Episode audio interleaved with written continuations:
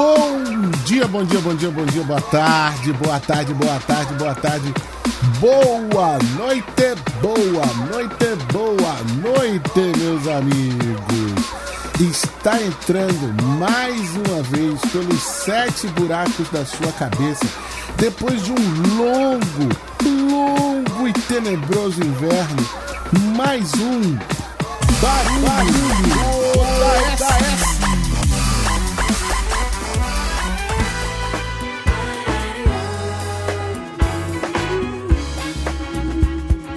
Olá, meus amigos, olá, minhas amigas, aqui mais uma vez falando para os sete buracos da sua cabeça.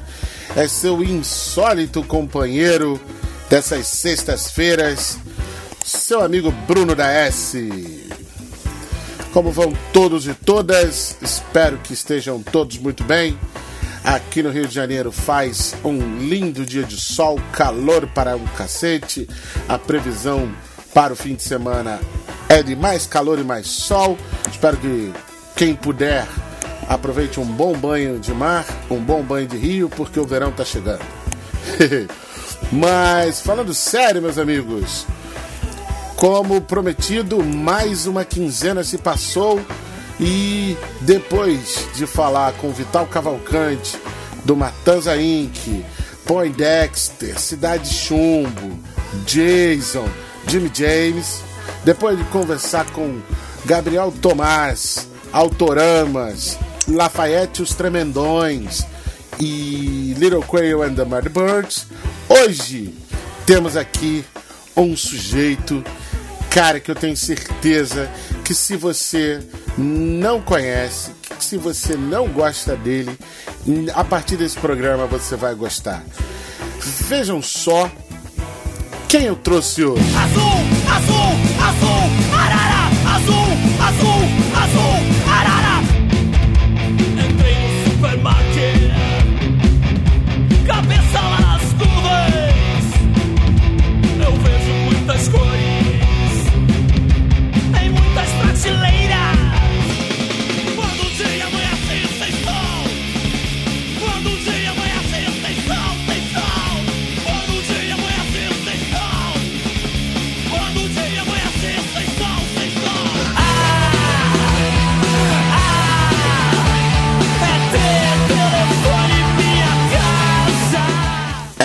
mesmo, minha gente.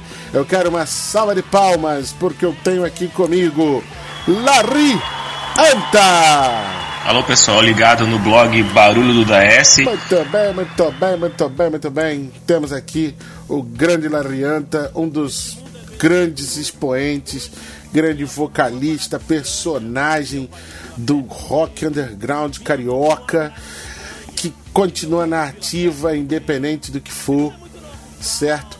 Um sujeito fantástico, na minha opinião, como eu já disse. Óbvio que ele não vai lembrar disso, mas lá pelos meados dos anos 90 eu participei de um dos clipes do Sex Noise, o High Society, que foi uma coisa muito doida. Se você se você tem o YouTube, acessa o YouTube e dá uma olhada nesse clipe, que é uma das coisas. Você vê que o negócio é engraçado, de tão aleatório que ele é. Mas, antes de mais nada, vamos lá. Ô Larry, diz pra gente quem é Larry Anta na fila do pão.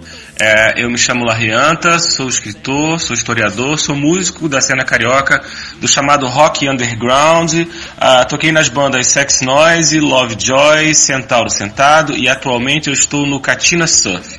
Escrevi cinco livros, ganhei dois prêmios literários do, do Ministério da Cultura sobre o bicentenário de independência do Brasil, com dois textos inéditos, e Memórias Não Póstumas de um Punk Morto é meu sexto livro.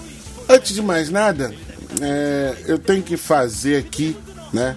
Até mais ou menos como alguns posts que eu fiz lá no blog do Barulho do DS, barulhodods.blogspot.com. Lá eu tenho alguns posts chamados Arqueologia da Saudade. E né, eu queria que você falasse pra gente mais ou menos como é que foi esse início, o início lá do Poindex no finalzinho dos anos 80, pro início dos 90, desde o tempo em que a banda se chamava O amor não lhes pertence. É, na verdade, eu não tive que voltar no tempo para escrever o Memórias Não Póstumas de um Punk. É, o que muita gente não sabe é que aquele livro ele é um relato fiel de quase um diário de bordo é, que eu fazia. Na verdade, as histórias eram muito boas, muito divertidas. Até por isso eu comecei a fazer uma agenda, né? A banda, a galera da banda até me zoava. Que punk é você? Você tem agenda? Né? Não era uma agenda. Eu anotava, tipo assim, pô, aquela história, assim, aquele perrengue.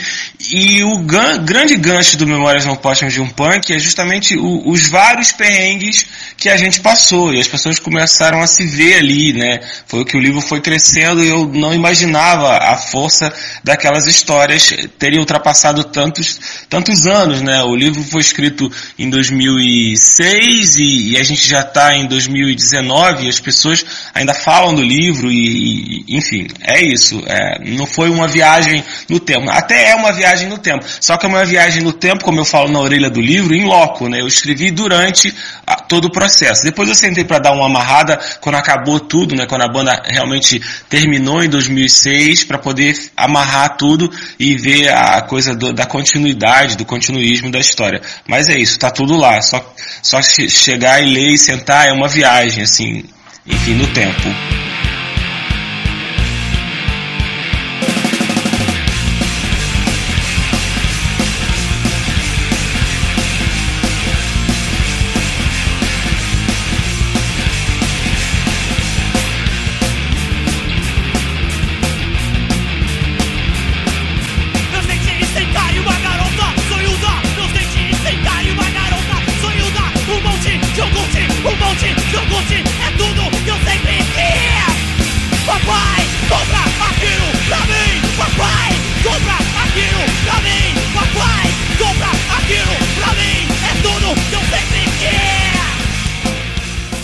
Ver com você, o, confirmar com você uma, uma história, uma lenda urbana que, que rola a boca miúda, é, que é sobre um fato triste, né?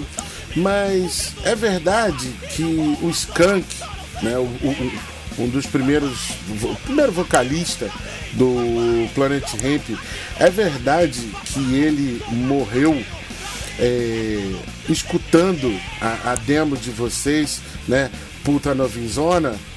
Não, essa história do, do Skank eu ouvi o Sex Noise quando fiz a passagem é, é verdade, não é lenda urbana não. Aconteceu realmente essa história e foi me confirmado não uma vez, mas várias vezes pelo Benegão, pelo próprio D2, pelo Formigão. E foi o, o lance que o D2 falou pra mim que foi tipo, eles, caralho, ele morreu ouvindo uma, um som, né? Que ele tava com o Walkman e, e aí foram ver o que tinha, que cassete que estava no Walkman dele, enfim. E tava lá a cassete, o puta novisora do Sex Noise. Mas assim, a gente nunca vai saber se realmente ele estava ouvindo quando ele morreu, né? Aquilo pode estar ali, podia estar ali há semanas e ele não trocou, enfim. Não vamos saber, porque quando encontraram ele já tinha algumas horas que ele tinha morrido, estava no quarto sozinho, enfim. E é isso. É... Enfim, ele sempre falou que gostava muito da banda, curtia muito o som, e ele estava meio que. Uh, a gente estava se falando bastante na época, enfim. Hum, triste lembrar disso. É, eu fiz a mesma pergunta pro, pro Vital e eu não posso também de, de deixar de perguntar para você como é que, que foi o impacto para vocês da banda, né? Naquele momento, quando vocês. E, e, também a projeção envolvida, quando vocês foram. Quando vocês gravaram a coletânea Paredão e o sucesso que, que isso teve. Assim, é, não sei. A, a emoção de você ser contratado por uma gravadora já era uma parada comensurável. Né? Até hoje, acho que não tem mais muito isso, né? Hoje em dia enfim, a internet mudou bastante o cenário das coisas, enfim. Mas uh, e aí você, além de ser contratado por uma multinacional, ser contratado pela EMI Odeon, que era uma gravadora que eu adorava, tudo que saía de lá, né? Arte no Escuro, Mercenária, Skins África, próprio Paralamas, Legião Urbana, Plebe Hood, que eram os três maiores, né? Tinha Marisa Monte, né? Então você entrava na sala do diretor artístico, tinha quadro de disco de platina da Marisa Monte, tinha quadros, né, de, de discos de diamante do, do Legião Urbana e tudo. e tudo respirava aquele universo, você entrar ali, né, naquele universo todo, era meio, você estava coroando o teu trabalho, né, a, a, o Sex Noise vinha num, numa estrada de, de, de, fazer o melhor, sabe, a gente não, não focava muito nessa coisa de, de acontecer, a gente meio que, tipo assim, tinha o, o, ideal de fazer o som bacana, o som bom, e a gente meio que acreditava no sonho. Não necessariamente o sonho seria gravar é, um disco, né? A gente, a, o sonho, na verdade, era perpetuar aquela música, de que forma fosse. Né? Eu lembro na época que a gente tinha um lance que a gente mandava fita cassete por umas rádios universitárias do mundo, a gente fuçava todos os buracos que, que pudessem. A gente acreditava, quando surgiu bandas de São Paulo, Pinups, até o próprio Second Come e tal, cantando em inglês, que meio que tipo assim, cara, o caminho de repente pode ser lá fora. Pode ser que a gente ache um, um, um porto fora do país. Eu lembro que a gente vibrou uma vez que a gente tocou numa rádio universitária da Alemanha ou da Nova Zelândia, não lembro, e o cara mandou pra gente alguma coisa dizendo que tocou lá, e aquilo pra gente foi o máximo. Nossa, tem um maluco na Alemanha ouvindo a gente agora, sabe? E, e era isso, a gente estava meio num movimento de expandir a música. Quando veio a, o convite pra Yemai Odeon, foi meio que tipo, a gente botou o pé no chão, caramba, é possível, né? A nossa história agora vai tomar um, um, um outro rumo, né? Foi meio tipo, a gente pirou literalmente com, com aquela realidade que nos bateu a porta, né? Tipo assim, vamos tornar possível viver disso, né? Viver de música. Enfim, foi um barato, resumindo.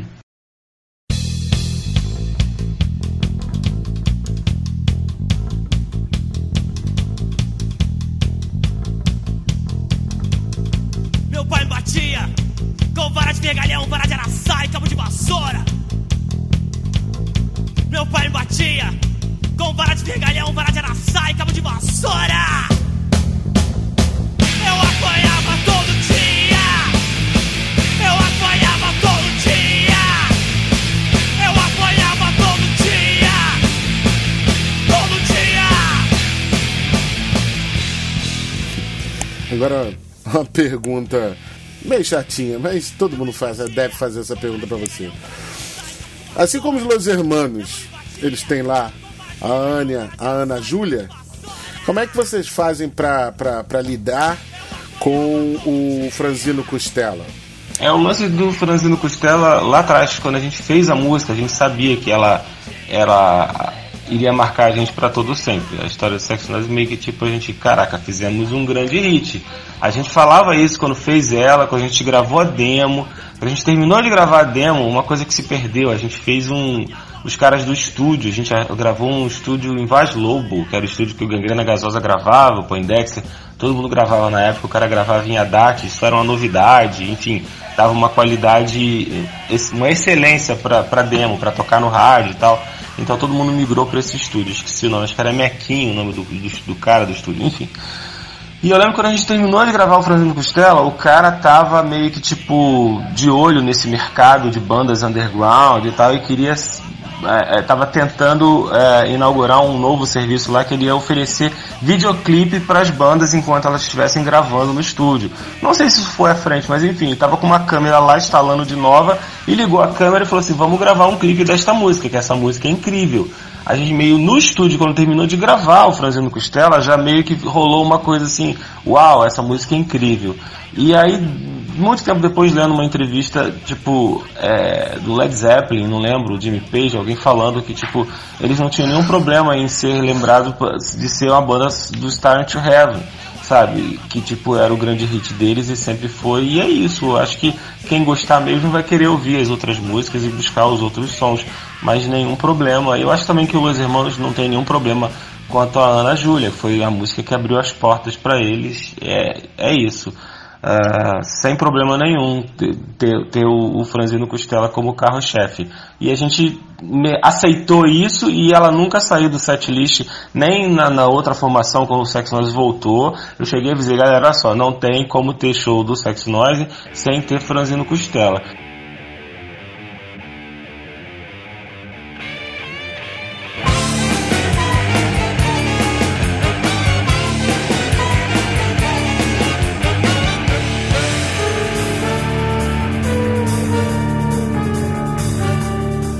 Gostou da, da versão que o, o Clemente e os Inocentes fizeram pra, pra música?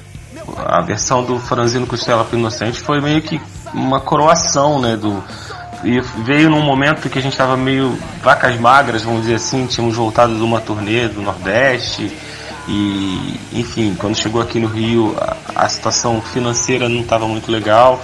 Ah, enfim, tinha passado um boom né, da MTV, uma, uma exposição da MTV. Enfim, estava num momento meio vacas magras, vamos dizer assim, uma entre safra de começo de uma nova geração. Acho que estava surgindo Los Hermanos, surgindo mais outras bandas e a gente meio que ficou né, relegado àquela época né, do paredão. E aí quando surgiu essa história do, do, do Inocente regravar o Franzino Costela foi um, uma, um prêmio, assim, foi uma coroação. A gente, nossa, eu comentei com todo mundo da banda e assim, a reação foi muito diversa, assim, porque era, era uma coisa que a gente não tinha, não tinha era incomensurável, é, a palavra acho que é essa, não tinha como, como medir, né, o que que é isso, você ter uma música sua. Eu lembro que eu tinha um amigo que tinha banda também, morando em Portugal e tal, e ele falou assim, cara, que legal, né? Eu toco música do, dos Inocentes, você tem uma banda que a, o Inocentes tocou a sua música, né? Uau, né? Meio tipo teu, teu, o cara que você ouviu lá na adolescência, né? Eu ouvia o primeiro do Inocentes, o, o Rotina, né? Eu ouvia muito aquele disco, o EP deles e, e aí de repente você descobrir que o cara é fã do teu trabalho e grava a tua música e, e e quer te conhecer e quer ficar teu brother e, e admira. E é, um, é, uma loucura, na verdade. É, foi muito bacana e até hoje, sempre que eu posso e vou nos shows do Inocente tá tocando, é uma emoção cada vez que eu vejo eles tocando. Assim.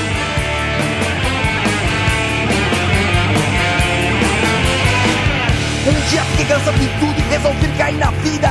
E a vida me bateu com vara de vergalhão, vara de araçá e cabo de vassoura. E a vida me bateu com vara de vergalhão, vara de araçá e cabo de vassoura. Eu apanhava todo dia. Eu apanhava todo dia. Eu apanhava todo dia.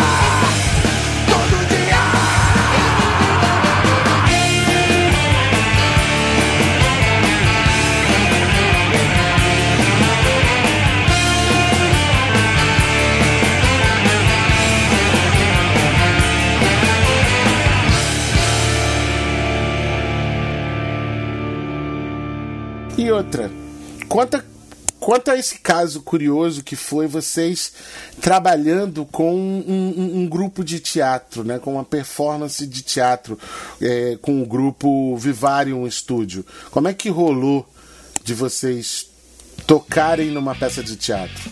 É, o lance do Vivário foi bastante curioso. A gente, a gente literalmente caiu de paraquedas no, no elenco da peça.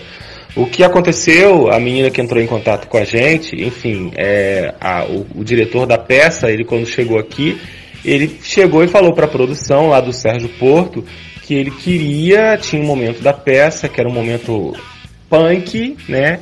Que ele precisava de uma banda punk para tocar dentro de um aquário, né? Que fazia, é, completaria todo o contexto. E ele faz isso por todas as, a peça fazia isso por todas as cidades do mundo que eles passavam.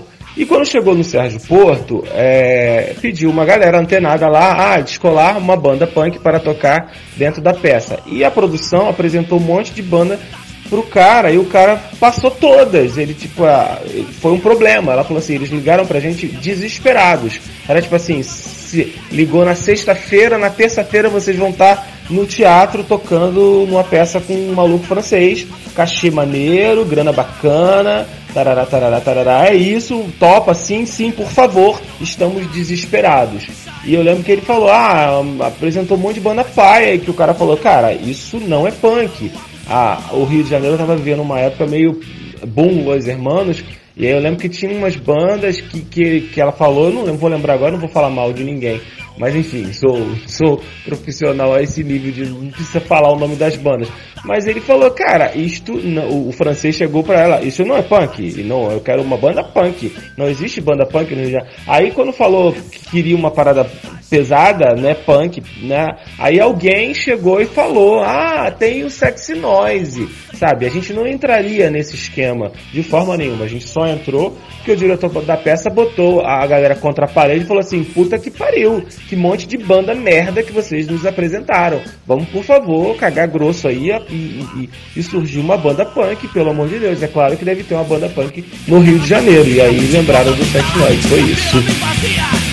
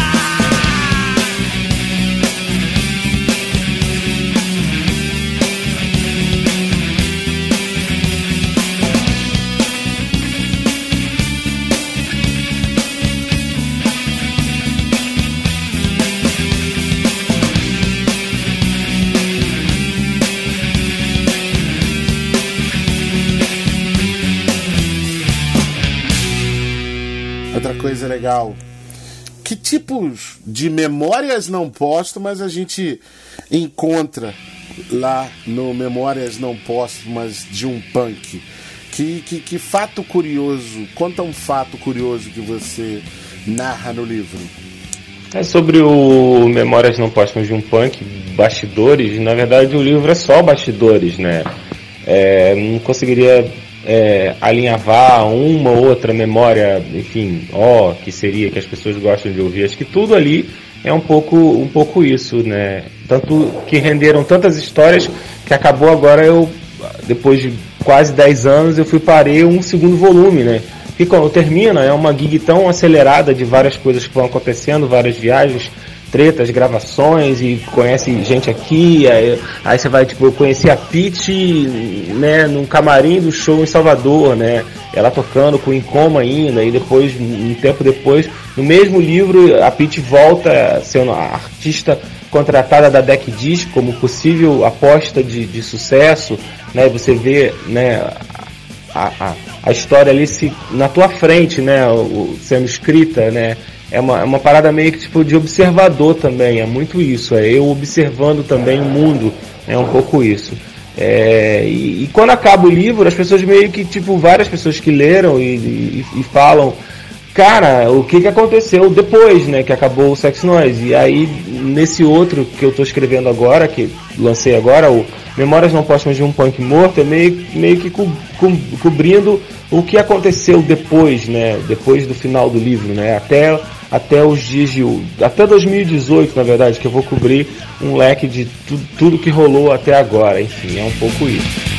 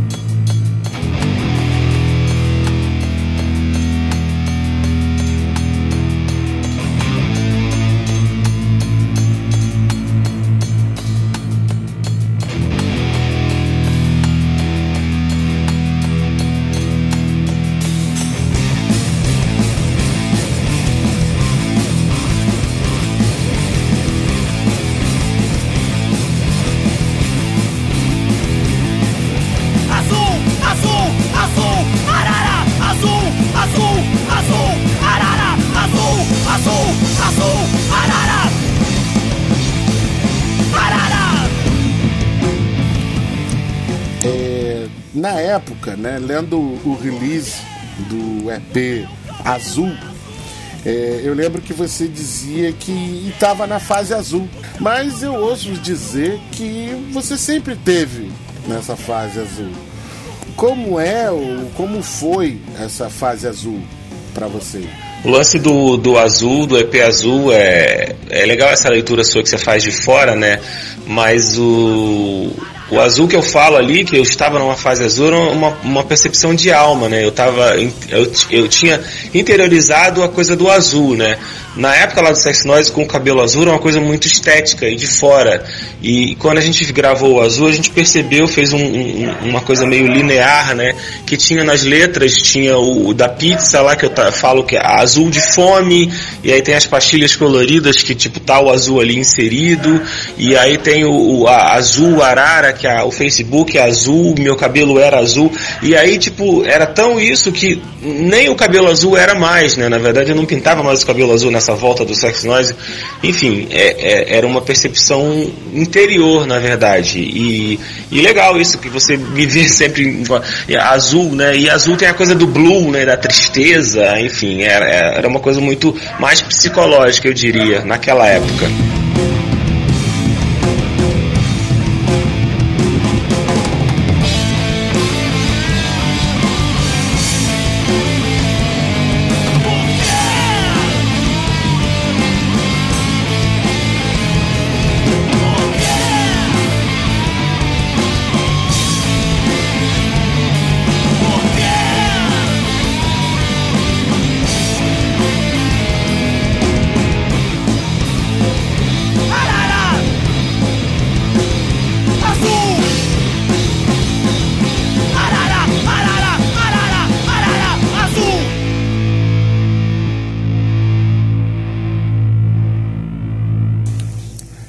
Frente, quais são os planos de La Rianta e, e os demais projetos? Que, que, o que vem aí para o futuro? Lança seu último merchan é, para a rapaziada. É, assim, falar do Sex Noise, enfim, é, é muito interessante porque toda a entrevista é pautada numa uma coisa de memória afetiva do Sex Noise. Só que eu nunca parei, né? Uh, o, a banda acabou e aí tipo voltou na época que você pensou bem ali do azul, né? E a época do EP azul já era outra formação, já era outra galera, ninguém da formação original, só eu, o Alice Arcos na guitarra, o Joe Rocha no baixo e o Rodrigo Nogueira na bateria. O Rodrigo inclusive tinha participado do Sex Noise como guitarrista substituto é, em algumas vezes lá atrás, e aí por isso até que a gente chamou ele para para tocar na banda, enfim, nessa nova formação. E aí, após gravar o EP Azul, a banda se desfez novamente. Ficou aí a amizade de todo mundo e tal, nada, nada de problema. Foi tipo, as pessoas estavam muito ocupadas com suas vidas e acabou não, não dando prosseguimento à banda, mais uma vez.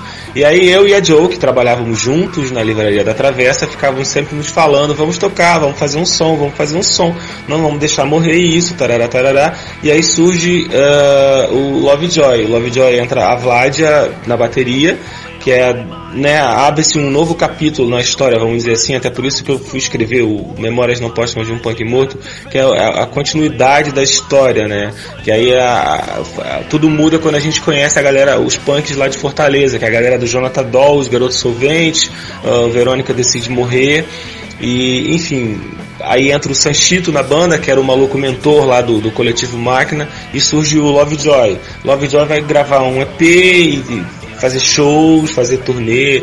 Tocamos em São Paulo, fizemos videoclipe, fizemos vários shows no coletivo Máquina, Aparelho, Escritório. Tocamos em São Paulo, tocamos subúrbio alternativo. A gente fez todo o circuito, né, Void, fizemos áudio Rebel, fizemos todo o, o circuito alternativo do Rio de Janeiro. E aí chegou um momento que as meninas começaram a tocar no Blasphemy, e o Blasphemy meio que explodiu assim no underground, gravaram um disco agora há pouco tempo, e elas ficaram sem tempo para Lovejoy. E aí o Lovejoy ficou no meio do caminho. Nesse meio tempo que o Lovejoy ficou sem ensaiar, por conta do sucesso da Blasphemy, eu montei uma, um projeto eletrônico com o Maurício Matos, um amigo meu da época ainda lá da Gangrena Gasosa. Enfim, a gente se prometia fazer um som junto há muito tempo e aí surgiu esse meio que férias, né, do, do Lovejoy e a gente gravou um disco, eu, ele, a esposa dele, Carol Medeiros, nos teclados e o Rodrigo Amin, que era um amigo dele que ia nos shows da Sex Noise lá no Tico e Taco ainda com a Joe, essa forma, essa volta, né, na época do Azul, ele conheceu a banda, conhecia no, de, de videoclipe na MTV, enfim, e aí montamos o Centauro Sentado, gravamos um disco que está no, no Spotify, assinamos com um selo chamado Caravela. E aí o, o, o disco está lá no Spotify, assim como o, o Lovejoy também está lá no Spotify, quem quiser ouvir. E agora eu tô com o Katina Surf, que é o Sanchito, que tocava comigo lá no Lovejoy. Enfim, né, acabei não falando dele lá atrás, enfim, é, era eu, Sanchito, Joe e Vladia. Enfim, bem interessante o Lovejoy. E aí eu e Sanchito também ficamos com essa coisa, vamos montar uma banda, vamos continuar tocando. E aí agora entrou o Joab, que é baterista do, do John Candy, uh, o Godot, que toca no Velho Se Foi, e o Paulo Igor, que é o guitarrista da Blasphemy, toca baixo na Katina Surf. A gente está neste momento em estúdio, gravando, terminando o primeiro disco da Katina Surf. Já fizemos alguns shows, fizemos Áudio Rebel, tocamos lá no, no Baca Fest, do, do Bacalhau Baca, lá do Planet Ramp, que é um evento que ele faz todo mês lá no, no áudio, na Áudio Rebel.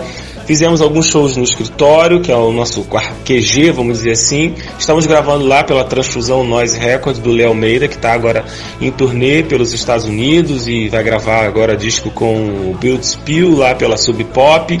Uh, enfim, é isso. O Katina Surf está no estúdio gravando. E é isso. Vida que segue e a gente não para nunca. Vambora. É isso. Um grande beijo e obrigado pela oportunidade de poder falar sobre meu trabalho, sobre minhas paradas. E é isso. Um grande abraço a. Todos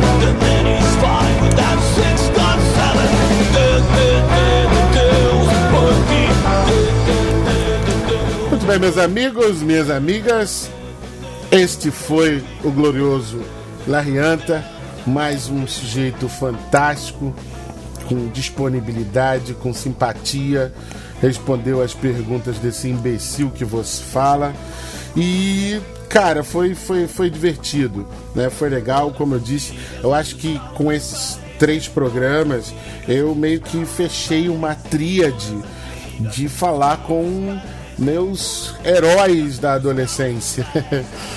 Porque tanto Vital quanto Gabriel, quanto Larry foram, né, o Poindexter e o Jason, o Autoramas, o Little Quail e o Sex Noise foram bandas que eu escutei muito, muito, muito mesmo na minha adolescência e eu fico muito feliz de pô, ter con- conversado com esses caras eh, e, sabe, ter captado, ter conseguido tirar boas histórias deles.